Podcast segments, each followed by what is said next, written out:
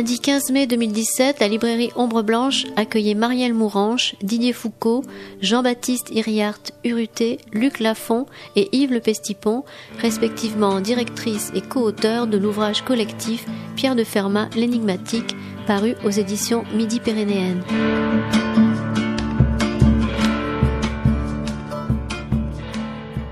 Bonsoir aux anciens et aux nouveaux. Donc, on va passer maintenant à la deuxième partie de la, de la soirée, donc toujours consacrée à Fermat, même si là on va rentrer plus directement dans, l'œuvre de Pierre de Fermat. Alors Pierre de Fermat est à la fois un personnage extrêmement connu du XVIIe siècle, en particulier à Toulouse, on peut dire aussi dans la terre entière, puisque depuis très longtemps des gens tentent de démontrer le théorème de Fermat, qui a enfin été démontré il y a quelques années par Andrew Wise, mais en même temps relativement peu connu. Et en effet, si on se rendait dans les librairies, euh, dans la recherche d'un livre Pierre de Fermat, un peu intéressant, accessible, il y a peu de temps, il n'y avait vraiment rien. Et quand un monde m'avait demandé un jour pour les Toulousains de Toulouse de faire une petite biographie de Pierre de Fermat, je m'étais dit c'est facile, je vais aller pomper une biographie chez Fayard ou je ne sais où, et je vais trouver facilement une bonne biographie de Fermat. Et puis voilà, je ne savais pas grand-chose. Et à ma surprise, euh, il n'y avait qu'un livre euh, que j'ai utilisé là tout à l'heure, qui avait été publié par un homme de, l'Académie des sciences il y a quelques années, mais qui est un peu confus et euh, qui euh, n'est pas un livre décisif sur de Fermat, même s'il y avait euh, des documents. Et donc, en langue française, il n'y a pas en ce moment une biographie accessible pour tout le monde de Pierre de Fermat. Il y a des articles très nombreux, il y a des lieux où on peut trouver des documents, par exemple à la maison Pierre de Fermat, Bon de Lomagne. Fermat n'est pas un auteur secret, mais il manquait à l'évidence quelque chose qui fit le point sur Pierre de Fermat de manière, on va dire, savante, universitaire avec la science actuelle euh, telle qu'on peut l'établir depuis que les études 17e et les recherches en histoire des mathématiques se sont très largement renouvelées à la fin du XXe et au début du XXIe siècle. Et donc c'est à l'initiative en particulier de Marielle Mouranche, donc qui est ici présente, mais aussi de l'équipe qui est là, avec des universitaires divers, un mathématicien, un historien, un juriste, un historien de la littérature, de la philosophie et, et de toutes de choses, donc Didier Foucault, donc avec plusieurs universités toulousaines l'université de droit, l'université de sciences, euh, l'université de lettres, bien sûr, mais aussi celle de Perpignan, puisque donc Jean-Luc est de, l'université de Perpignan. Donc avec un paysage universitaire divers, les, disons les bibliothèques universitaires de l'Arsenal, mais aussi euh, les publications universitaires toulousaines, que s'est constituée une équipe peu à peu, avec d'autres gens qui sont là, qui a essayé d'écrire effectivement quelque chose sur Pierre de Fermat, en proposant ce titre, Pierre de Fermat l'énigmatique, qui était aussi le titre d'une émission de France Culture qui s'appelait Pierre de Fermat l'énigmatique et un titre qui est intéressant parce qu'en effet, il y a bien non pas une, mais plusieurs énigmes qui tournent autour de Pierre de Fermat. On vous en parlera un petit peu. Alors, je crois que je vais d'abord donner la parole à Marielle Mouranche, qui va présenter peut-être ce, ce livre, ce projet, puisque c'est elle qui, d'une main prudente et de fer, l'a dirigé. Pas de velours? Alors, Donc, pour retracer euh, très rapidement la, genèse de, cet ouvrage, euh, en fait, au départ, il ne s'agissait pas de publier un ouvrage sur Pierre de Fermat, mais de faire une exposition patrimoniale. Euh, donc, le projet était porté par le service du patrimoine écrit de l'Université fédérale de Toulouse et euh, donc l'idée était de présenter euh, des documents originaux sur Fermat et pour mieux faire connaître ce personnage qui, comme vous l'avez dit, est à la fois très connu et sur lequel on ne sait pas, pas grand-chose. donc nous avons réuni un comité scientifique qui, on a, nombreux représentants sont là aujourd'hui, certains n'ont pas pu être présents.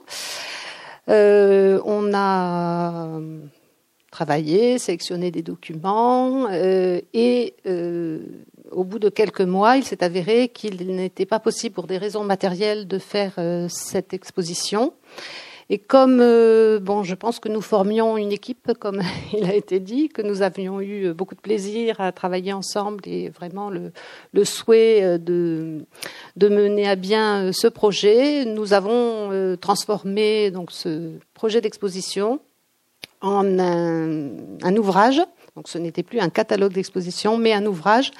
Alors, un ouvrage, le but n'était pas de faire un ouvrage universitaire, au sens strict, mais un ouvrage plutôt accessible au grand public, mais présentant des informations rigoureuses, mais accessibles, ou accessibles mais rigoureuses, dans le sens que l'on veut, et avec une illustration abondante, puisque nous avions déjà pas mal travaillé sur le sujet.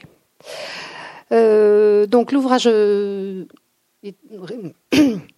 euh, en quatre parties. Donc les, surtout les trois premières parties seront évoquées ce soir. Euh, la biographie de Fermat, qui s'intitule Pierre de Fermat, euh, personnage énigmatique dans l'ouvrage.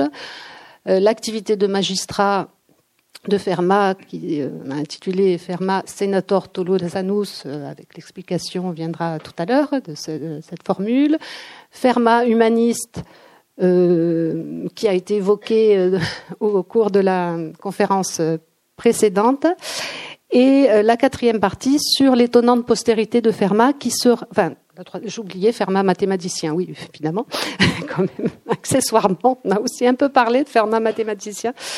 Et la dernière partie sur l'étonnante postérité de Fermat, non seulement à travers son théorème, mais aussi Fermat dans la fiction, donc, euh, nous n'en parlerons pas tout à l'heure, sauf euh, pour des questions, à part euh, le théorème qui sera évoqué par Jean-Baptiste Hériard-Urruti. une attention particulière a été portée à l'illustration. sans être vraiment un beau livre, on a cherché à faire un livre attrayant et en présentant de nombreux documents originaux, que ce soit des manuscrits, des livres, des œuvres d'art. Or, euh, bon, le choix, le choix est toujours difficile, mais a peut-être été plus facile que pour certains personnages, puisqu'en fait, euh, il n'existe pas énormément de documents sur Fermat. Euh, il n'a pratiquement rien publié de son vivant. Il y a très peu d'éditions de ses œuvres, même posthumes. Un seul portrait considéré comme authentique est connu. Donc il y a eu ensuite plusieurs représentations, euh, mais euh, toutes à partir de ce portrait ou euh, même complètement fantaisiste. Les archives familiales n'ont pas été conservées, les documents dans les archives publiques sont assez lacunaires, et il n'y a il n'y a qu'un seul manuscrit autographe d'un tout petit traité publié par Fermat. Le reste de son œuvre est connu uniquement par des copies ou par sa correspondance, elle-même euh, souvent euh, conservée sous forme de copie. Euh, du point de vue de son œuvre, l'essentiel des documents se trouve à la Bibliothèque nationale de France, qui les documents sont assez bien représentés dans l'ouvrage. Mais un seul manuscrit autographe, hein, il est à la Bibliothèque nationale de France. L'essentiel, ce sont des, copies, des copies contemporaines. Mais euh, sur le plan local, la, région est très très riche, quand même, euh, enfin, autant que faire se peut, en documents euh, sur Fermat.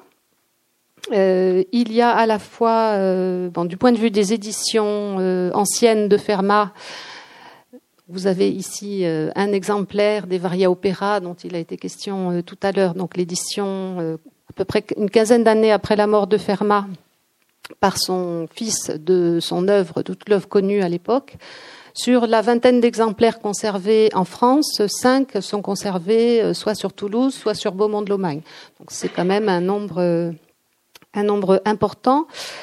Euh, les documents d'archives, euh, vraiment, pratiquement tous les documents d'archives sont conservés dans la région, principalement aux archives départementales de Haute-Garonne, où l'on peut retracer toute sa carrière de magistrat, euh, conserve également son testament, qui est un document euh, euh, très important pour étudier le personnage, mais également un des rares manuscrits autographes, et là vraiment intéressant également du point de vue esthétique et, graphologique, je dirais même.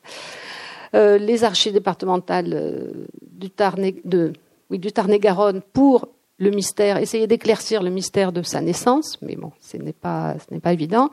Et euh, les archives départementales du Tarn également, là, c'est tout concernant son décès puisqu'il est mort euh, à Castres. Euh, la bibliothèque universitaire de l'Arsenal conserve également le seul document sur les études de Fermat, puisqu'on ne sait à peu près rien de ses études. Et c'est un document vraiment très laconique euh, qui nous apprend simplement qu'il a fait ses études à Orléans et qu'il a été euh, euh, agrégé comme licencié en droit. donc on, mais on ne sait même pas à quelle année il a fait ses études à Orléans.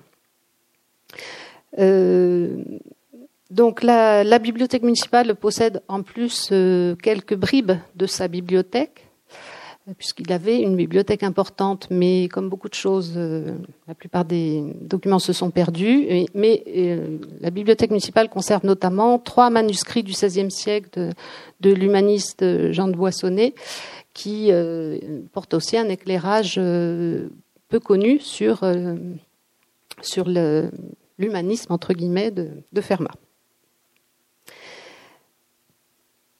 Et euh, pour finir, évidemment, il y a de nombreuses représentations de Fermat euh, dans les musées, euh, notamment au musée des Augustins, surtout des, bustes, et sans oublier les, représentations dans la salle des illustres du Capitole et la célèbre statue qu'on appelle à la muse avec l'allégorie très sensuelle des mathématiques quasiment assise sur les genoux de Fermat qui est assez connue.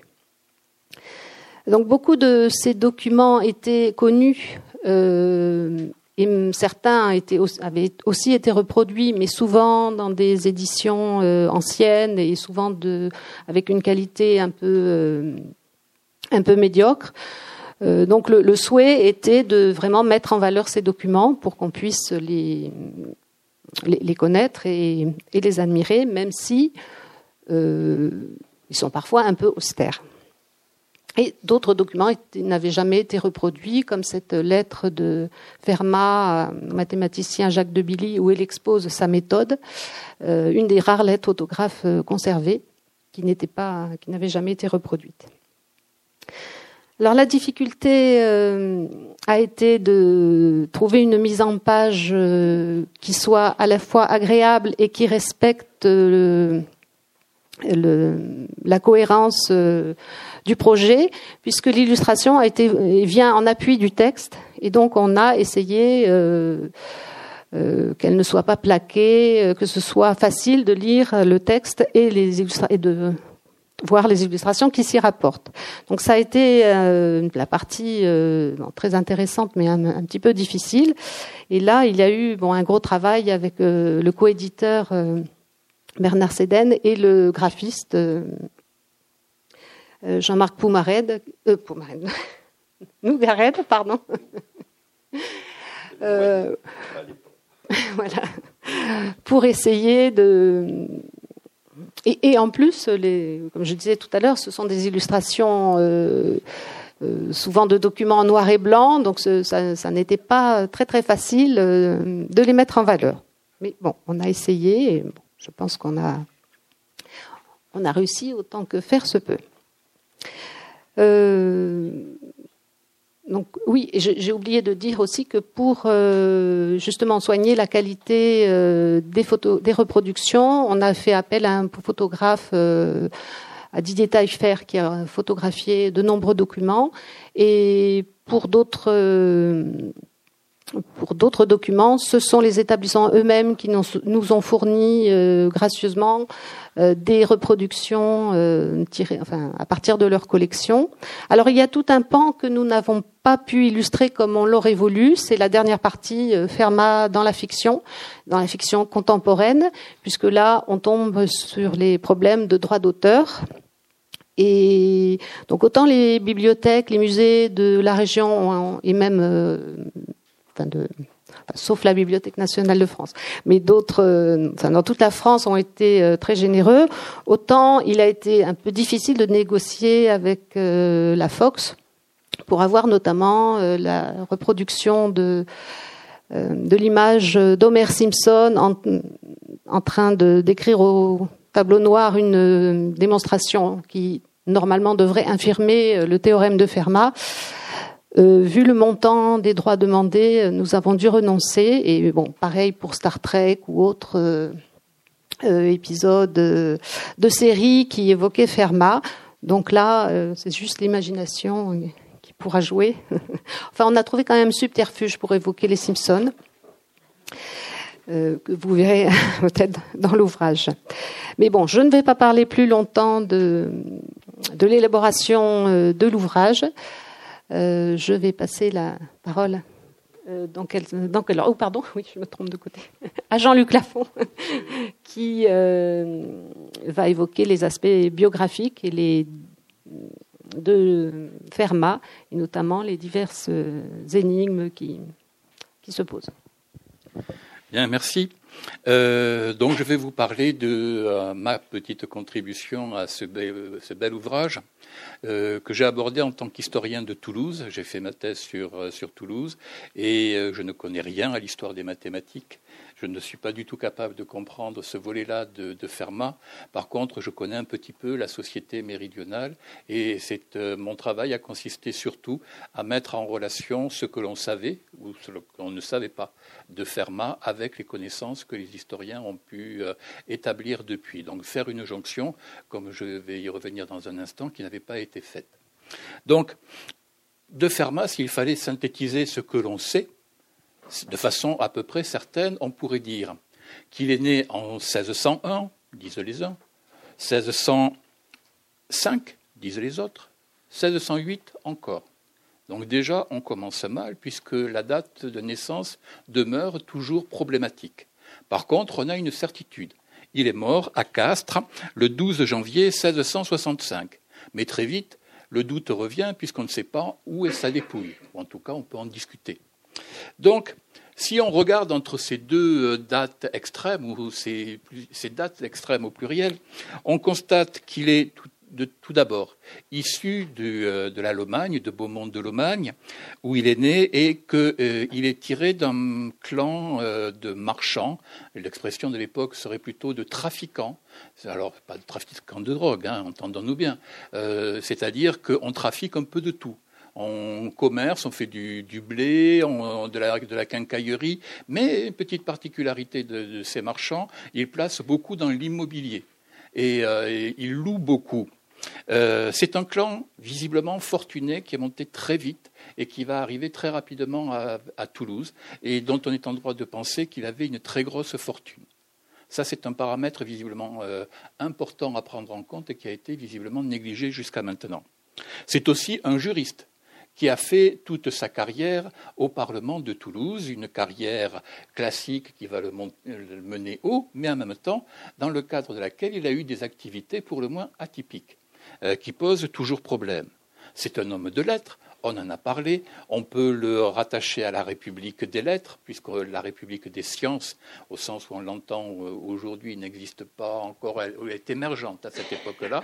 Euh, donc on va dire que c'est un humaniste hein, euh, toulousain, mais de second plan, certainement. C'est donc un scientifique, évidemment, et un mathématicien, donc, que l'on sait. Enfin, c'est un homme, un époux, un père de famille nombreuse, au moins huit enfants ce qui est euh, quand même pas mal, et dont bien des comportements nous échappent d'ailleurs, on l'a un petit peu évoqué tout à l'heure à propos de ces sentiments euh, religieux. Donc, si on synthétise ces simples données, on peut constater d'une part que euh, Fermat garde une importante part de mystère, et d'autre part que c'est un personnage aux multiples facettes. Hein, euh, comme euh, je viens de le montrer. C'est donc sur ces deux aspects que je voudrais rebondir maintenant en présentant un petit peu euh, pourquoi un tel personnage, dont tout le monde connaît le nom, et par-delà les frontières encore aujourd'hui, qui est un élément finalement de l'identité toulousaine quand on réfléchit un petit peu, est si mal connu. C'est quand même un petit peu étonnant, d'où le titre de, de l'ouvrage, Fermat l'énigmatique. Alors, pour expliquer cette situation, on peut invoquer plusieurs types de raisons. Tout d'abord, une question documentaire. Madame Mouranche vient de l'évoquer. On a vraiment euh, fait le tour, euh, visiblement, de tout ce qui était conservé. Des perspectives de recherche, mais qui seraient très chronophages, euh, restent encore à explorer, notamment dans les minutiers anciens, que ce soit ceux de Toulouse ou ceux de la Lomagne. Et il est probable qu'on trouvera des éléments d'explication, mais je pense surtout autour de Fermat, c'est-à-dire sa famille, pour comprendre d'où vient cette fortune euh, et comment euh, ils ont pu peut-être l'utiliser. Euh, pourquoi ce déficit? Parce qu'on sait que les archives de la famille Fermat ont brûlé à la fin du XIXe siècle. Euh, la dernière branche de la famille de Fermat était à, Saint-Antoine de Pont-d'Arras, dans le Gers, et euh, cette dernière branche conservait les archives. Quelques documents, heureusement, avaient pu en être publiés avant ce sinistre. Et donc là, il y a une grosse déperdition. Ce déficit documentaire n'explique pas tout. Il semble qu'il ne fait qu'aggraver une situation que Fermat lui-même a entretenue. Bon, par exemple, nous avons affaire à un juriste. Un juriste qui a l'habitude de classer ses papiers, d'être rigoureux et certainement plus rigoureux qu'on ne l'a dit. Quand il écrit ses, derniers testaments, ses codicils, il nous dit qu'il ne se rappelle plus où sont les précédents, chez quel notaire c'est passé, comme s'il avait voulu brouiller ses cartes. D'une façon plus générale, un tel personnage qui a eu autant d'activités, on devrait trouver davantage de papiers. On en trouve pour bien d'autres individus, ce n'est pas le cas. On a vraiment une masse très minimale. C'est à croire que Fermat a fait le ménage autour de lui. Alors, euh, si on réfléchit un petit peu, que l'on se documente sur cette situation, ce n'est pas du tout atypique on constate que tous les grands personnages de la province et plus généralement du gouvernement sont un peu dans cette situation. Les papiers des intendants de Languedoc ont disparu, les premiers présidents, les archives ont disparu, les registres secrets du Parlement de Toulouse ont disparu. On peut euh, les papiers de l'Homénie de Brienne, de l'Homénie de Brienne sur lequel j'ai travaillé de longues années, je n'ai que quelques documents de sa main de l'Homénie de Brienne, le grand Loménie de Brienne. Donc, c'est une situation qu'on peut comprendre. Et euh, en fait, c'est une situation euh, qui reste une pratique archivistique courante. Nous la voyons sous nos yeux. Euh, vous l'avez vu avec nos ministres qui s'en vont et qui font leur carton. Très honnêtement, ils nous volent. Ce sont nos documents. C'est avec nos impôts qu'on a payé ça. Donc il y a une tradition et ça passe. Fermat s'inscrit là-dedans, mais ça montre en tout cas qu'il a certainement fait le tri de son vivant, si ce n'est lui, c'est son fils. Mais il y a quelque chose là qui est, euh, à mon sens, anormal. Donc, euh, l'autre élément est d'ordre historiographique, c'est-à-dire que, pour aller vite sur ce point, pendant longtemps, on s'est intéressé surtout aux mathématiciens et pas au reste et que euh, de l'homme en tant que tel, du juriste, du toulousain, du, du on l'a laissé de côté. En outre, il y a euh, un problème, ceux qui se sont focalisés sur Fermat, euh, bon, donc surtout sur le volet scientifique, quand ils ont regardé le volet plus individuel, plus familial, eh bien, l'ont fait en tant que tel, en regardant l'individu, mais sans se préoccuper de son environnement. Et donc, ils ont laissé passer toute une série de choses pour le moins curieuses. Par exemple, il y a une idée selon laquelle il aurait été le propriétaire euh, d'un port euh, flûte, ça y est, j'en trouve. Euh, sur la Garonne. À Grenade-sur-Garonne. Alors, propriétaire du port de Grenade-sur-Garonne. Si on réfléchit deux minutes, ça voudrait dire qu'il contrôle pratiquement tout le trafic sur la Garonne. Euh, d'un tel individu, en fait, non, peut-être qu'il avait à fermer des territoires, etc. Mais cette idée ne, correspond pas du tout à son activité, et surtout, ça voudrait dire que s'il avait à fermer ce port-là, il aurait été très souvent à Grenade-sur-Garonne. Aucun document jusqu'à présent ne laisse passer. Dit autrement, petit à petit, sans rentrer dans le détail, l'idée que je voudrais euh, faire passer là, c'est que autour de la personnalité de Fermat, un certain nombre d'idées, de, mythes carrément se sont, se sont créés et qu'il est difficile de percer avec des idées qui ont la vie dure, hein, comme quoi, par exemple, Fermat n'était pas un très bon juriste, ce qui, euh, on le verra, ne résiste pas à l'analyse. Donc, euh, du coup, ces historiens, ces érudits, euh, euh, ne se sont pas vraiment intéressés aux documents qu'on avait, n'ont pas fait une analyse. Et donc, du coup, c'est ce que je me suis efforcé de faire avec les autres co-auteurs, déjà reprendre ce qui existait, relire les documents, voir ce que l'on pouvait en dire et ce que l'on pouvait, enfin, jusqu'où on pouvait aller et ne pas aller. Alors, ce qui m'amène au second point, ce personnage énigmatique, ben, c'est euh, vraiment une énigme. Euh, de sa jeunesse, on l'a dit, on sait qu'il est arrivé, euh, qu'il a fait ses études de droit à Orléans. C'est absolument pas logique, c'est pas normal. Il aurait dû être à Toulouse. Donc, est-ce que les, les fermas de Beaumont-de-Lomagne avaient envisagé des stratégies vers Bordeaux plutôt que vers Toulouse à un moment donné? Peut-être, mais encore, il aurait pu faire son droit euh, à Bordeaux. Non, Orléans. Bon, pourquoi pas euh, Ça, c'est le premier point sur sa jeunesse. Puis en même temps, ensuite, euh, on le retrouve pratiquement à l'heure de son mariage, euh, quand il va arriver vers 1631 à, à, Toulouse, on le retrouve donc qui va épouser Louise Delon. Alors selon l'âge que l'on retient, c'est une gamine, une adolescente à peine pubère. Elle a entre 15 et 16 ans dans ces eaux-là. Fermat aurait une dizaine d'années de plus. Pour lui, c'est un âge normal pour un mariage de parlementaire, ça a été bien étudié. Mais épouser une jeunette comme ça, c'est pas normal. Non seulement c'est pas normal, mais c'est étrange. C'est étrange parce qu'elle n'appartient pas au milieu parlementaire vers lequel semble s'orienter maintenant la carrière de Fermat. Euh, c'est une famille encore prise dans la marchandise, donc dans, les racines bien lomagnoles de, euh, de la famille Fermat. Donc ça, ça pose un problème. Euh, de ce décalage, il semblerait qu'on ait voulu avoir des enfants très rapidement. Effectivement, le couple va bien fonctionner, huit enfants, c'est pas mal. On, est aux limites d'hyperfécondité d'ancien régime. et quand je dis minimum, c'est minimum, c'est-à-dire qu'on est huit attestés. Et on sait, à travers les actes à cause de mort, que euh, Fermat euh, va avoir pleine confiance avec sa femme, une confiance qu'on ne retrouve pas clairement exprimée dans les testaments de cette époque-là. Donc c'est un couple déjà un petit peu atypique, hein, l'image d'un couple bourgeois qui émergera normalement beaucoup plus tard. Il y a donc euh, ce point-là. un couple très soudé. La question des idées religieuses de Fermat est aussi très problématique. Il est clairement catholique c'est pas discutable. Il n'aurait pas pu faire la carrière qu'il a faite. La question est de savoir à quel degré il se situe dans l'Église catholique. Il fricote. Il fricote euh, d'un côté avec les jésuites, mais de notre côté avec les jansénistes. Euh, mais d'un autre côté, euh, il est à la chambre de l'édit, on en parlera tout à l'heure, et du coup, il n'est pas sans doute farouchement anti-protestant. Donc il a, des qualités, mais euh, il va caser certains de ses enfants dans, dans l'Église. Euh, donc on ne sait pas trop comment le situer. Et pour corser le tout, pour vous montrer la difficulté, sans trop insister, que l'on peut avoir à analyser Fermat, quand on considère ces actes à cause de mort, testament, codicile, d'abord, on pourrait les attribuer un siècle plus tard, tels qu'ils sont formulés. Il n'y a pratiquement pas d'invocation religieuse, pas de legs pieux et charitable, etc.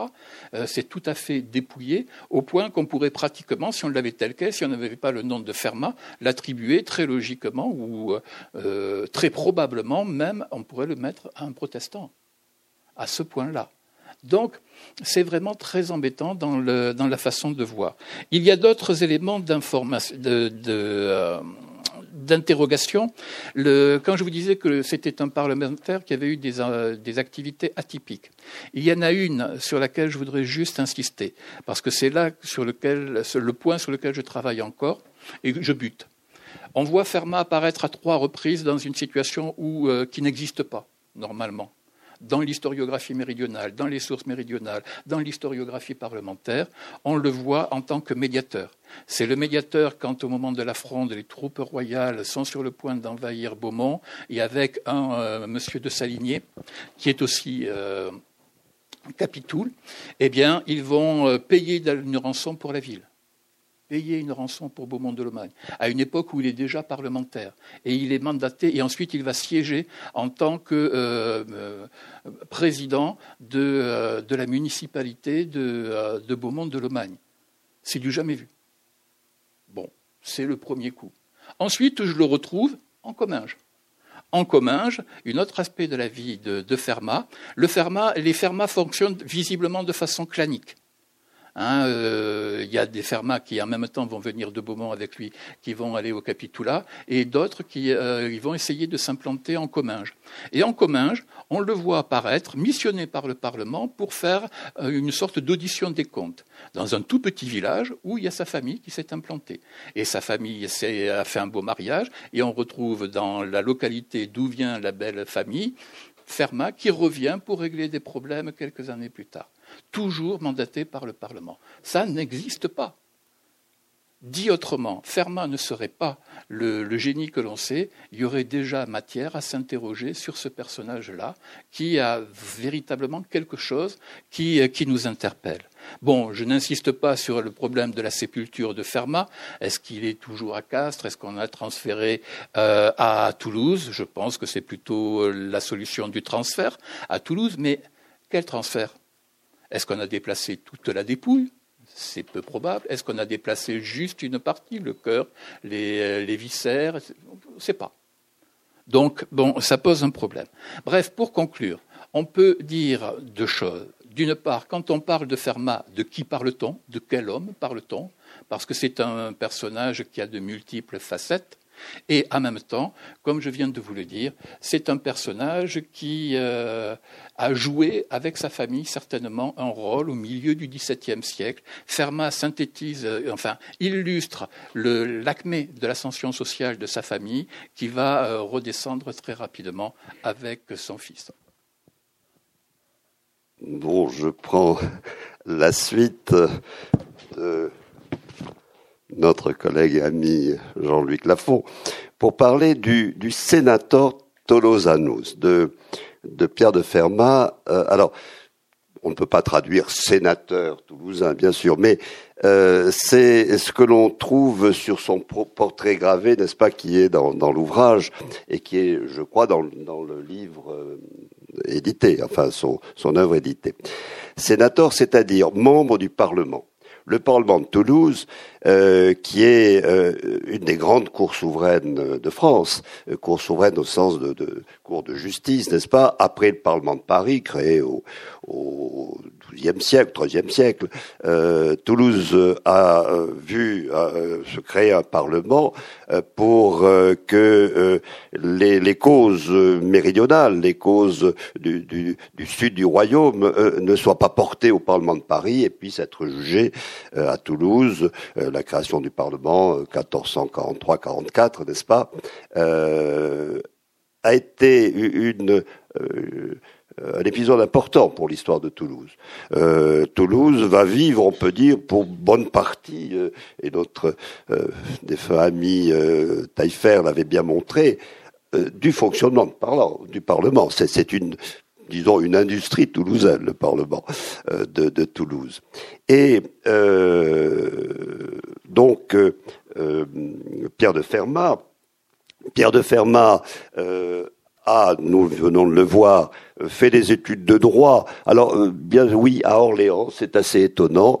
Euh, ça peut s'expliquer tout de même parce que euh, cette famille avait de l'ambition. Il était certain que l'ascension sociale passait par euh, euh, l'entrée dans une euh, cour de justice et, et, principalement le Parlement, bien sûr, il fallait avoir une formation de droit. Or, la faculté de Toulouse en ce début du XVIIe siècle, a perdu beaucoup de son prestige alors qu'Orléans continue à être une grande faculté euh, euh, où il y a où sont passés de, très grands noms, à la fois euh, du droit, mais aussi peut-être de la pensée, par exemple Guillaume Budet, mais aussi, on peut le rappeler, Théodore de Bèze et, et aussi le, euh, le, fondateur de la réforme française, euh, euh,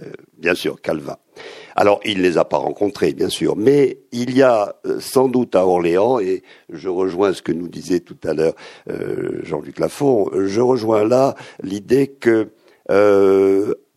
il est probable que ce catholique, sans doute sincère, a rencontré la réforme et des réformés à Orléans, ah, car il y avait des étudiants assez nombreux euh, qui professaient la réforme à l'époque où euh, euh, donc Fermat s'y est trouvé. il n'a pas fait de très longues études, il a fait au plus deux ans d'études pour atteindre le premier degré, c'est-à-dire le baccalauréat. Il n'est pas licencié. Pardon? Oui, alors euh, voilà, euh, il n'est sans doute pas licencié. Il est resté au plus deux ans à Orléans euh, et il reviendra à Toulouse. Alors, est-il passé entre-temps euh, par Bordeaux? C'est aussi une énigme, une hypothèse. Il est possible que, avec son diplôme de bachelier, il ait pu, euh, pendant deux, trois ans à Bordeaux, s'initier à la fonction d'avocat c'est possible. Mais euh, non pas avocat plaidant. Euh, alors, dans un cercle euh, de jeunes juristes et qui était sans doute aussi, c'est une hypothèse, mais on en reparlera, en contact avec des mathématiciens. c'est aussi une énigme.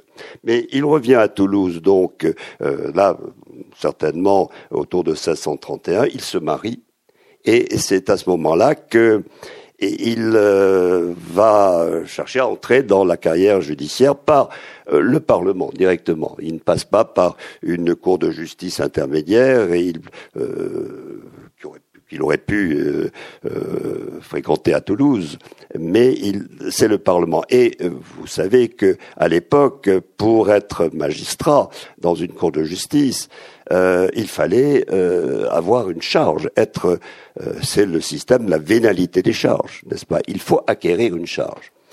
Et il va acquérir une charge dans le premier, disons, degré de l'institution parlementaire, qui est en fait un, assez vaste système.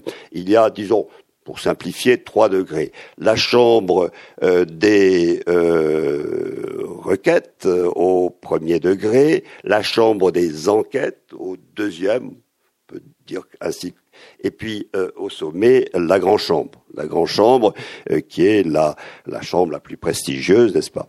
Alors, il va commencer une carrière que beaucoup d'autres ont fait, c'est-à-dire qu'il achète avec euh, des revenus, ou plutôt un patrimoine.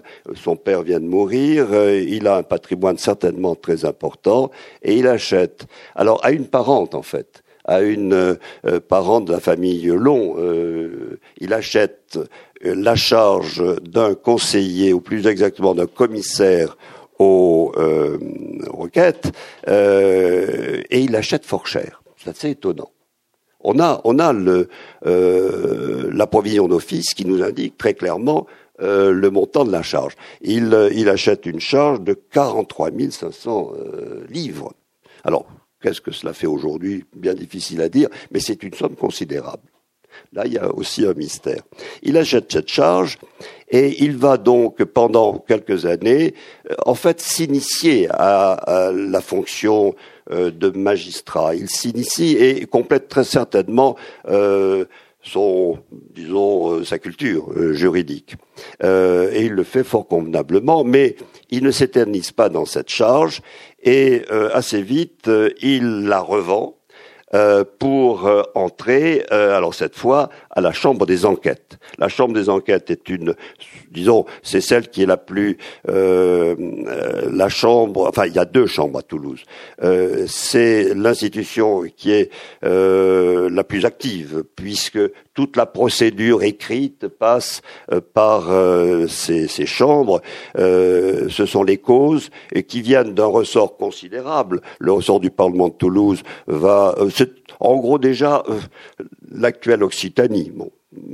Pourrait la dessiner ainsi le Parlement de Toulouse, la région Occitanie, depuis la Bigorre, disons, jusqu'au euh, rivage du Rhône, euh, le Parlement est, considérable. Et les causes viennent pour être jugées en dernier ressort au Parlement de Toulouse donc affluent depuis les confins et toute cette immense province euh, judiciaire euh, de très nombreuses causes qui arrivent ainsi et pour euh, la plupart d'entre elles, elles passent entre les mains des magistrats des deux chambres de, des, des enquêtes. Et là, il est certain que Fermat a joué un rôle important. Il fait des rapports, nous en avons euh, de nombreux exemplaires dans le formidable fond du Parlement de Toulouse qui euh, est conservé et mon maître euh, Henri Gilles et je me suis fondé sur son étude évidemment avait fait un très beau travail de collation d'une bonne partie de son de, de, de, de ses rapports et, et permet, ce qui permet de montrer que euh, il a été parmi les magistrats de son rang euh, les plus assidus pendant une longue carrière. Il, il rend des rapports. Euh, avec là aussi, on pourrait évidemment, mais je ne vais pas beaucoup plus loin, mais pour des, contrairement à ce qu'on pourrait penser, pour une rémunération assez modeste c'est assez, euh, assez curieux. Bon, mais on pourra en parler si vous le souhaitez.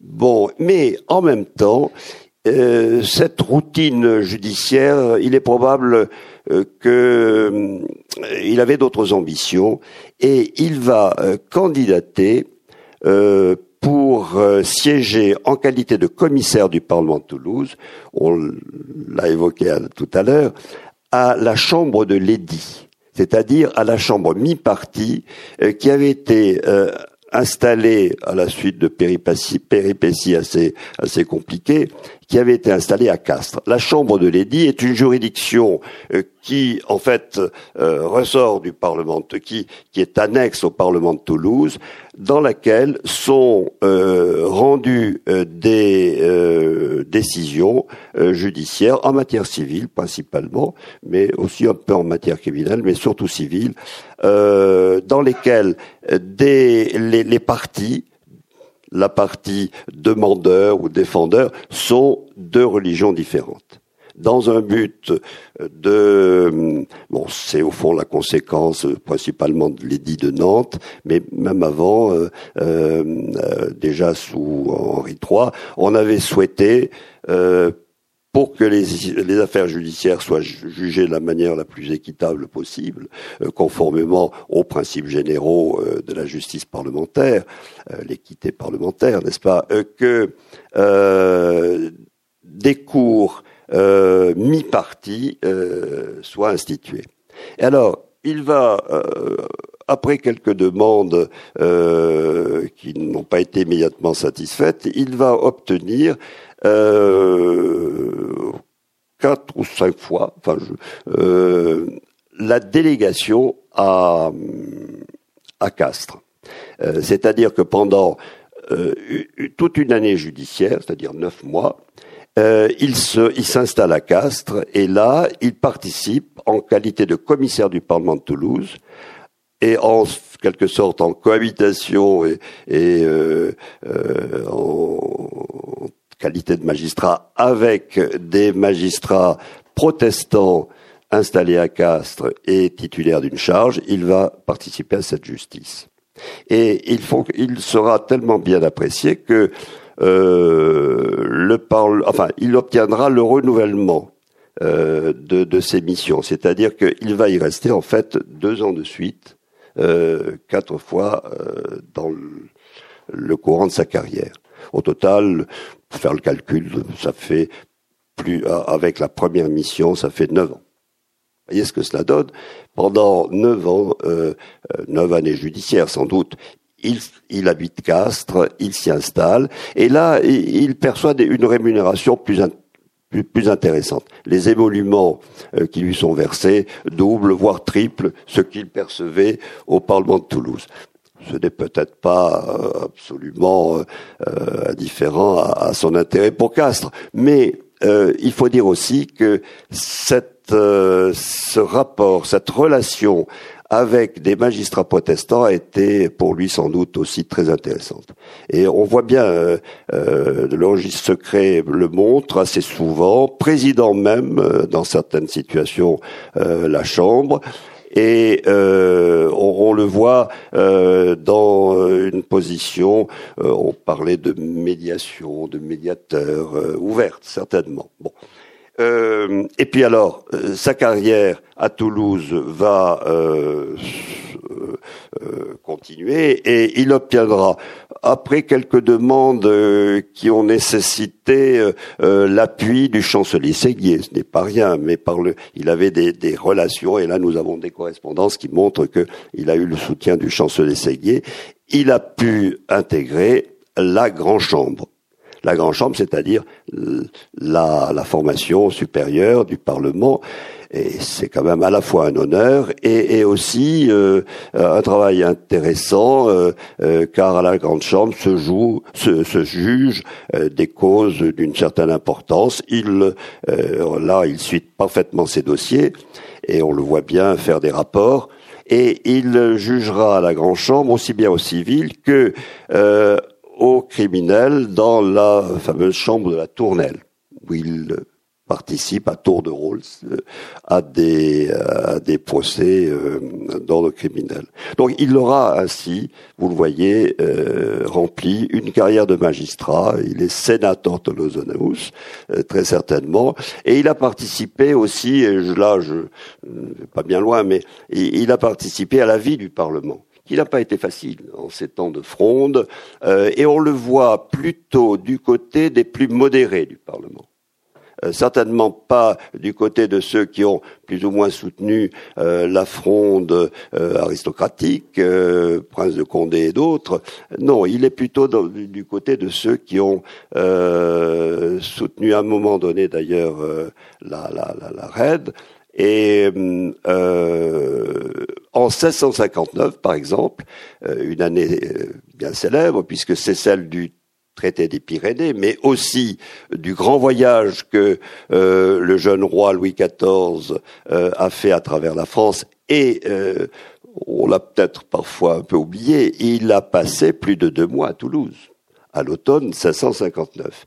Et on voit que Fermat a été très présent, a accueilli le monarque. Il est allé même désigné par le Parlement en délégation, euh, il conduisait la délégation recevoir Mazarin, et, euh, il a certainement, il est reconnu comme un magistrat les plus estimés du Parlement. Euh, voilà ce que l'on peut dire de, sa carrière, qui est restée sans doute longtemps méconnue, mais que grâce aux travaux de Gilles, Henri Gilles, euh, et puis aussi d'un historien allemand, Barner, qui a travaillé sur un procès euh, qui a été fait qui a été rapporté par Fermat, un procès assez curieux, mais qui, qui lui aurait entraîné des des frictions, des difficultés avec le Parlement, euh, le, président du Parlement de l'époque, c'est-à-dire Gaspard de Fieubé. Et euh, à l'occasion de ce procès, il y a eu sans doute euh, des incompréhensions réciproques qui font que on trouve dans un rapport de l'intendant, l'intendant de Beson, des formules assez désagréables à l'égard de, de Fermat entrerai dans les détails si vous le souhaitez, mais euh, on, en parle dans le livre. Et il est probable que euh, ce propos, euh, ces propos ont marqué ce que l'on a conservé de la mémoire du, du parlementaire de manière sans doute bien injuste. Voilà. Je passe la parole à. Voilà, merci. Eh bien, quand on écoute ce que viennent de nous dire Jean-Luc Lafont et Jacques Poumared, on s'aperçoit que Fermat a été un homme très occupé, mais très occupé par d'autres choses que les mathématiques. Hein, puisqu'on l'a vu, et, je crois que c'est un, des mérites de notre travail, et surtout du travail de mes collègues, euh, Fermat n'a pas été un, magistrat dilettante. C'est quelqu'un qui s'est beaucoup impliqué et qui a passé beaucoup de son temps donc euh, à s'occuper des affaires pour qui était son, activité principale, c'est-à-dire euh, des activités de magistrat. Et la question se pose, mais Fermat n'est pas resté connu, on n'en parlerait certainement pas aujourd'hui, en raison de son activité de magistrat, quelque importante et, honnête fut-elle, euh, il est connu comme un des très grands mathématiciens du XVIIe siècle et au-delà, disons, comme un des grands noms de l'histoire des mathématiques, euh, réputé euh, dans le monde entier et cité encore de nos jours par de nombreux mathématiciens. Alors la question qui se pose, c'est comment a-t-il fait? D'autant que quand on regarde le paysage euh, de la science à cette époque-là, Jean-Luc Lafont a rappelé que la République des lettres était en train d'évoluer vers une République des sciences. On s'aperçoit que les grands centres de la vie scientifique en Europe se situent pour une part à Paris, Effectivement, Paris est en train d'émerger, comme euh, tout à l'heure ça a été évoqué à propos des littératures, mais aussi à propos de la vie culturelle et des sciences également. Se situe pour une part à Londres aussi, qui est une ville, euh, encore que Londres est peut-être un petit peu plus en retard à cause en particulier des guerres civiles qui affectent l'Angleterre dans la première moitié du siècle. Se situe encore beaucoup en Italie, à Rome, à Venise, à Padoue, à Florence, il y a de, au Naples même, il y a de grands centres. Se situe aussi, ça a été évoqué à propos de, Balzac, euh, dans les provinces unies, c'est-à-dire nos pays-bas actuels, et dans, dans, les grandes universités de Leyde, à Amsterdam, etc.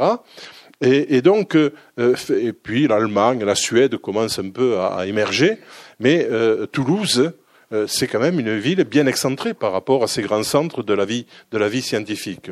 Et comme ça a été rappelé aussi, Fermat n'est pas quelqu'un qui a voyagé dans sa jeunesse, il est monté, comme on dirait aujourd'hui, jusqu'à Orléans. Il semble qu'il ait désiré à un moment donné se rendre à Paris, mais il n'a certainement pas fait. Un passage à Bordeaux qui semble important, mais on manque malheureusement d'informations parce que c'est là qu'il a euh, euh, découvert en particulier l'algèbre de Viette, c'est-à-dire un grand mathématicien du XVIe siècle, un des fondateurs de l'algèbre moderne, et qu'il a certainement au contact de mathématiciens bordelais euh, pris goût et, acquis une culture de très haut niveau dans les mathématiques. Et ensuite, eh bien, c'est à Toulouse, comme, ou à Beaumont-de-Lomagne, ou voire à Castres, quand il avait quelques loisirs, qu'il rédigeait ses, ses, recherches mathématiques. Et comment était-il en contact? Parce qu'il a eu de très nombreux contacts avec les savants de reste de l'Europe, eh bien, parce que qui a été évoqué tout à l'heure aussi à propos de, de, de de Balzac, euh, c'est par le biais de, de, ces réseaux de correspondance. Parce qu'à l'époque, il n'existe pas encore de grandes académies. Il existe des académies privées, je, on dira quelques mots, mais euh, l'Académie des sciences, par exemple en France, elle est créée en 1665. Malheureusement, 1665, on l'a vu, c'est l'année de la mort de Fermat. Il ne fait pas de doute que quelques années plus tard, s'il avait vécu, euh, il aurait été admis euh, comme membre fondateur de l'Académie, étant donné son renom et sa célébrité, mais euh, le, destin en a voulu autrement. L'Académie, la Royal Society de Londres était née quelques années un peu auparavant, autour de 1662, et, et il n'existait que, des cercles qu'on appelait académies, qui réunissaient des savants, et il y en avait effectivement quelques-uns, et dont un qui a joué un rôle important, autour d'un personnage qui a aussi été évoqué tout à l'heure dans la première conférence d'Yves Le qui était un, minime, donc euh, l'ordre des minimes, hein, on, a, on a ici un, un, un, quartier des minimes où se trouvait le monastère des minimes, qui était un minime qui vivait à Paris, qui s'appelle Marem Mersenne. Marem Mersenne est un personnage assez intéressant parce que dans sa jeunesse, il a, polémiqué comme Garas contre les libertins. Et puis, très rapidement, euh, c'était un homme très savant qui s'intéressait à l'astronomie, qui a écrit beaucoup aussi de textes sur, sur la musique, et puis qui, plus généralement, avait une connaissance dans toutes les sciences. Il a réuni autour de lui euh, un cercle de mathématiciens parmi lesquels, par exemple, le, euh, les deux Pascal, le père et le fils, Blaise, euh, le fils, euh, et euh, d'autres mathématiciens. Et, ce, cette académie de, parisienne de Mersenne a joué un rôle très important parce que ça a été un lieu vers lequel on convergeait des, correspondances savantes venues de toute l'Europe, et euh, le groupe de Mersenne, eh bien, redistribuer, recopier, redistribuer euh, à, à, vos personnes intéressées ces lettres. Et euh, Fermat, donc, qui était à Toulouse, a connu pendant son, activité de magistrat au début des années 30, un Lyonnais qui, était, qui avait un, office au, au, Parlement de Toulouse, qui s'appelle Carcavie, Pierre Carcavie, qui n'est pas resté très longtemps à Toulouse. Il est, lui, monté à Paris, hein, comme on dit toujours, et euh, il a fait une très très brillante carrière à Paris. C'est d'abord c'est un, mathématicien, il a fréquenté le cercle de Mersenne, et puis il a fini sa, carrière en étant pendant plus d'une vingtaine d'années responsable de la bibliothèque de, du roi de Louis XIV, euh, donc avec euh, un poste très éminent. Et grâce à Carcavie, en fin de compte, Mersenne a pu entrer en contact avec les mathématiciens parisiens qui était autour de Mersenne, et par ce biais-là, avec l'ensemble de, l'Europe savante. Et c'est comme ça que les travaux de, Fermat se sont diffusés, puisqu'on a vu, à part un, petit texte, il n'y a pratiquement rien eu de publié du vivant de Fermat. Le, gros volume qui est ici, que je vous invite à regarder, euh, euh, c'est un volume réalisé, ça a été rappelé, par son fils. Hein, après, bien après sa mort. Et donc, euh, euh l'œuvre mathématique de Fermat, elle était connue essentiellement par des correspondances, des copies de correspondances, ce qui explique que parfois les originaux étaient perdus, mais on a fort heureusement le texte, grâce à des copies qui ont été réalisées et qui sont conservées dans divers fonds d'archives. Et euh, Fermat, donc, a pu faire connaître ses travaux mathématiques. Alors, c'est des travaux mathématiques qui ont été estimés d'un très haut niveau, je ne rentre pas dans le détail, ça sera développé plus, plus, de manière plus savante que moi, parce que je suis historien, mais pas du tout mathématicien. Euh, mais euh, on peut dire qu'il a été en contact avec les grands noms du, du monde savant, d'abord en France, et tous les grands mathématiciens français, les grands savants français, Robert Val, Descartes, euh, Mersenne, euh, Frénicle et quelques autres, ont, ont été en, relation avec lui. Avec les mathématiciens qui étaient, ou les savants qui étaient en Angleterre, Wallis, Digby et quelques autres, avec, comment dirais-je, Huygens, je cherchais le nom en Hollande, avec des disciples de, de, de, de, Galilée en, Italie, comme Torricelli, euh, par exemple. Et euh, donc, il est entré en contact avec, avec tous ces savants, et il a, il a fait connaître ses travaux, fait connaître aussi des défis, dont le fameux défi euh, qui a donné lieu au, théorème de Fermat, dont il sera question aussi, et puis il a polémiqué. il a polémiqué avec, avec Descartes. Il a polémiqué avec Descartes, une polémique assez vive. Euh, il a contesté certaines thèses de Descartes euh, qui, qui, étudiaient l'optique sur les problèmes de la réfraction. Et il y a eu également aussi des débats mathématiques qui, au, bout du compte, sont, ont tourné à l'avantage de Fermat ce qui n'est quand même pas rien, car Descartes est aussi un des grands mathématiciens de son époque. Il a polémiqué aussi en Angleterre euh, avec Wallis, euh, et euh, donc on, voit que c'est un homme qui a, joué un rôle important, et à sa mort, le journal des savants, qui, relatait, disons, les grands faits de, la vie savante, mais aussi des témoignages de divers savants de son temps, ont montré qu'il était salué comme un des grands noms, une des grandes figures.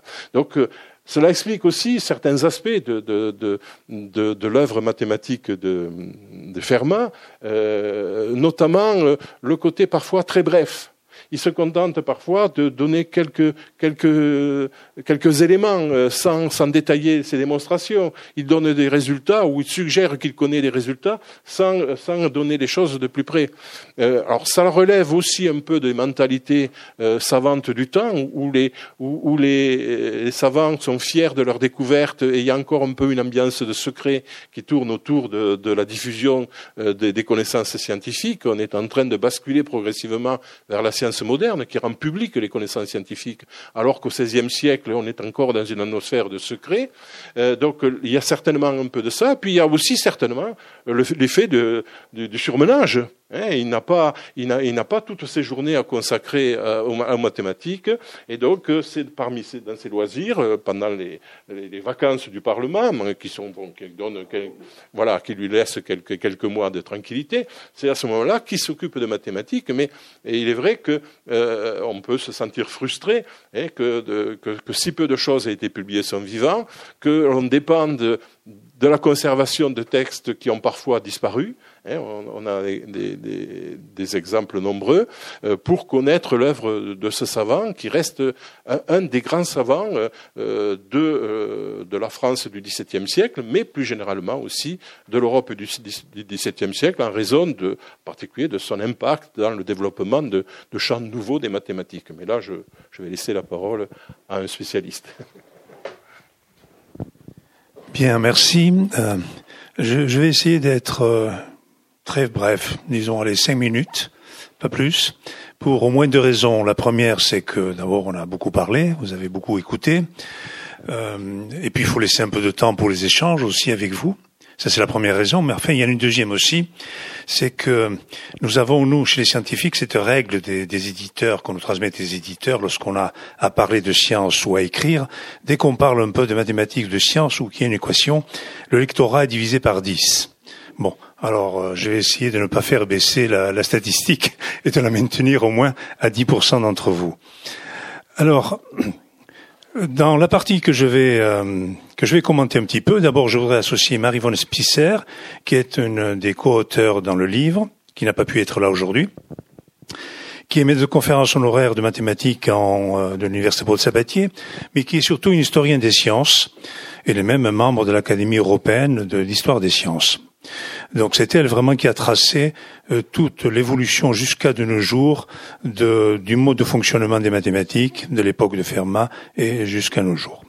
Alors on pourrait quand même se dire, tiens, mais enfin, pourquoi un livre de plus? Parce que finalement, bon, euh, Fermat, je peux... bien sûr, il y a Wikipédia maintenant. Euh, quand on a Wikipédia, on a tout, hein, il paraît, d'après ce que disent les jeunes. Enfin, donc, il y a, y a un livre supplémentaire. Premier intérêt qui a déjà été évoqué, c'est que c'est un, une contribution à plusieurs mains. Euh, donc vous avez vu le, le, les différents aspects et moi-même j'ai appris des choses, je veux dire, de, de, évidemment en, en, lisant et en écoutant euh, mes collègues. Alors euh, moi je suis pas de Toulouse. Je suis pas originaire de Toulouse parce qu'on pourrait se dire ben, il y a que les gens de Toulouse qui connaissent Fermat, pas du tout. Pas du tout. Euh, D'abord, quand j'arrive à Toulouse, maintenant il y a à peu près 35 ans, évidemment je connais le nom de Fermat. Alors les jeunes euh, ont tous leurs idoles euh, avec les t-shirts. Pour certains c'est Zidane, euh, pour d'autres c'est Bernard Tapie. Euh, ben moi c'est c'est Fermat. Euh, un d'entre eux c'est Fermat. Fermat comme on dit ici. Hein, quand, quand je suis arrivé ici. bien sûr le lycée Fermat, mais enfin le lycée Fermat ne porte ce nom que depuis 1957, hein, lorsqu'il a pris ce nom à la suite d'un colloque, etc. Alors, on a dit c'est un, un, personnage lié à la région. On pourrait parler du triangle, Beaumont de Lomagne, Toulouse, Castres. Mais enfin, il est connu dans le monde entier. Alors imaginez, il n'y a pas beaucoup de cas comme cela. Un nom, où que vous alliez dans le monde scientifique, le nom de Fermat est connu. Vous pouvez aller à Vladivostok, à Punta del Este, euh, en Alaska, en Afrique du Sud, un scientifique, lorsqu'il aborde des études scientifiques, eh bien, il croise le nom de Fermat. Et il le croise d'abord, d'ailleurs, en physique, et non pas en mathématiques, en optique, principe de Fermat. Donc il commence à le voir en, physique et puis ensuite en mathématiques. Et le fait qu'il soit vraiment associé à la Gascogne, je me souviens d'une rencontre au moment où nous avons lancé les prix Fermat, qu'il y a des prix Fermat de recherche, il y a une trentaine d'années, et qu'il fallait négocier le bout de gras avec Jean-Luc Lagardère. Jean-Luc Lagardère, c'était le PDG de, bon, vous savez de, quoi. Et alors il écoutait l'argumentation de Fermat, mais il répondait, ah oui, c'est un gascon comme moi. Donc voilà, ça, ça lui plaisait. Et effectivement, ils ont financé le prix Fermat pendant quelques années. Alors, dans la partie scientifique du livre, on a voulu insister, enfin moi j'ai vraiment tenu à ce qu'on parle des choses les plus récentes, c'est-à-dire des vingt dernières années. Et en particulier, vous trouverez dans ce livre des, des textes un nombre assez réduit parce qu'on nous a demandé à être très concentrés, mais aussi des gravures en grand nombre, de très belle qualité, et quelques photos qui sont inédites. Par exemple, Andrew Wiles recevant le, la médaille d'or de Toulouse, des mains de Dominique Baudis, ou Andrew Wiles au pied de la statue de Fermat à Beaumont-de-Lomagne. Donc on a un petit peu insisté là-dessus. Euh, donc 1987, je vais parler de quelques autres dates. Euh, 1995, 2017, et puis ce qui vient après. Alors, a été évoqué tout à l'heure la manière dont travaillaient les scientifiques, et surtout Fermat, au XVIIe siècle. Donc il faisait essentiellement de la science et des mathématiques l'été, probablement au moment de Lomagne. Très peu de temps. Et il faisait d'une façon qui était à l'époque euh, un peu la norme, surtout chez lui. Il lançait les défis. Il disait pas je suis capable de démontrer telle et telle chose. Voilà, moi je sais ça, voyons si vous êtes capable de faire ça. Alors il lançait ça en Angleterre, il lançait ça aux Pays-Bas. Évidemment, Descartes, qui ne supportait pas ça, tournait en bourrique. Comment ça, Fermat est un gascon Il ne démontre pas les choses. Donc, euh, on retient cette manière de travailler et puis cette fulgur ces fulgurances qu'il avait de temps en temps. J'en discutais avec un collègue en arrivant encore ici. Alors, bien sûr, beaucoup parlent du grand théorème dont on a parlé jusqu'en 1995, mais qui se poursuit. Mais il y en avait plein d'autres. Il lançait des... donc il y avait chez lui des connexions neuronales que, que je n'arrive pas à expliquer. Alors, exemple. On va vous donner quand même un exemple pour que vous partiez avec un problème chez vous ce soir. Nous sommes en 2017. 2017, c'est quoi? C'est un nombre premier. Premier, ça veut dire, je peux pas faire apparaître des facteurs. 6, non, c'est pas un nombre premier, puisque c'est 3 fois 2. 2017, un nombre premier. Bon. Mais il y en a d'autres nombres premiers. Mais c'est pas n'importe quoi, 2017, si j'enlève 1, c'est un multiple de 4. Effectivement, 2016, c'est un multiple de 4. Et Fermat dit la chose suivante. Les nombres premiers, qui sont de la forme 4 fois quelque chose plus 1, je sais les caractériser. C'est la somme de deux carrés. Donc 2017, il y a un entier au carré plus un autre entier au carré, un nombre pair au carré, un nombre entier au carré, et d'une seule façon. Bon, vous avez toute la soirée pour résoudre. Il n'y a pas beaucoup de cas de, ce type-là. Le prochain sera 2029, donc on a encore un petit peu de temps. Alors ce théorème, donc, enfin ce théorème, ce résultat mathématique, il le lance comme défi. Et il le fait ça d'ailleurs en écrivant un soir de Noël. Pour ça qu'on appelle parfois ce résultat la friandise de Noël de Fermat. Hein. Mais il faut attendre le siècle suivant, le grand Euler, pour avoir une démonstration. Bon, cela étant, il a quand même annoncé le résultat. Et puis il y en a plein d'autres comme ça. Voilà. Donc il y avait des fulgurances mathématiques qui sont assez euh, incompréhensibles, peut-être énigmatiques, mais enfin voilà.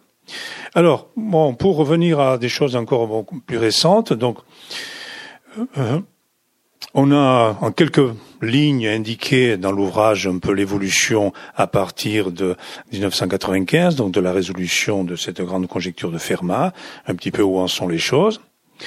Euh, sachez quand même que euh, il y a une association qui s'appelle l'association Fermat Science à Beaumont de Lomagne, dont l'objectif est de, faire aimer les mathématiques au travers des, expositions et des activités autour de sa maison natale, qui peut-être deviendra un jour un musée interactif de sciences. Mais là, évidemment, on n'est plus en ville, hein, on est en campagne déjà, mais enfin bon, euh, peut-être il y aura ça un jour. Donc les prix Fermat, dont je voulais mentionner, qui existent maintenant depuis 30 ans, des prix internationaux. Et puis euh, aussi, pour terminer sur une note un petit peu amusante, euh, vous savez, euh, on donne des noms parfois ou des rues. Alors il y a des rues, Fermat, il y en a à Toulouse, il y en a à Paris. Je crois qu'il y en a une quinzaine en tout en France. Euh, des institutions pas tant que ça, à part le lycée Fermat, je connais pas d'autres instituts qui porteraient ce nom, l'Institut Fermat, c'est un peu dommage. Euh, et puis parfois on donne des noms aussi à des ouvrages. Alors il y a le nom d'un bateau. Je vous le mentionne parce que vous verrez la photo dans l'ouvrage. Il y a un bateau que euh, est un bateau très particulier pour poser des câbles sous-marins. Alors, ce sont des scientifiques qui sont derrière, donc ils sont obligés de donner des noms de scientifiques. Effectivement, ce, ce, grand bateau porte le nom de Pierre Fermat. Et vous verrez la photo dans le livre. Or, lorsqu'il a été lancé en 2015, juste avant la première fois qu'il a eu à faire une opération, on lui a demandé d'aller porter secours à un autre bateau du même type qui était en perdition. Vous ne croirez pas, ce bateau s'appelait Descartes.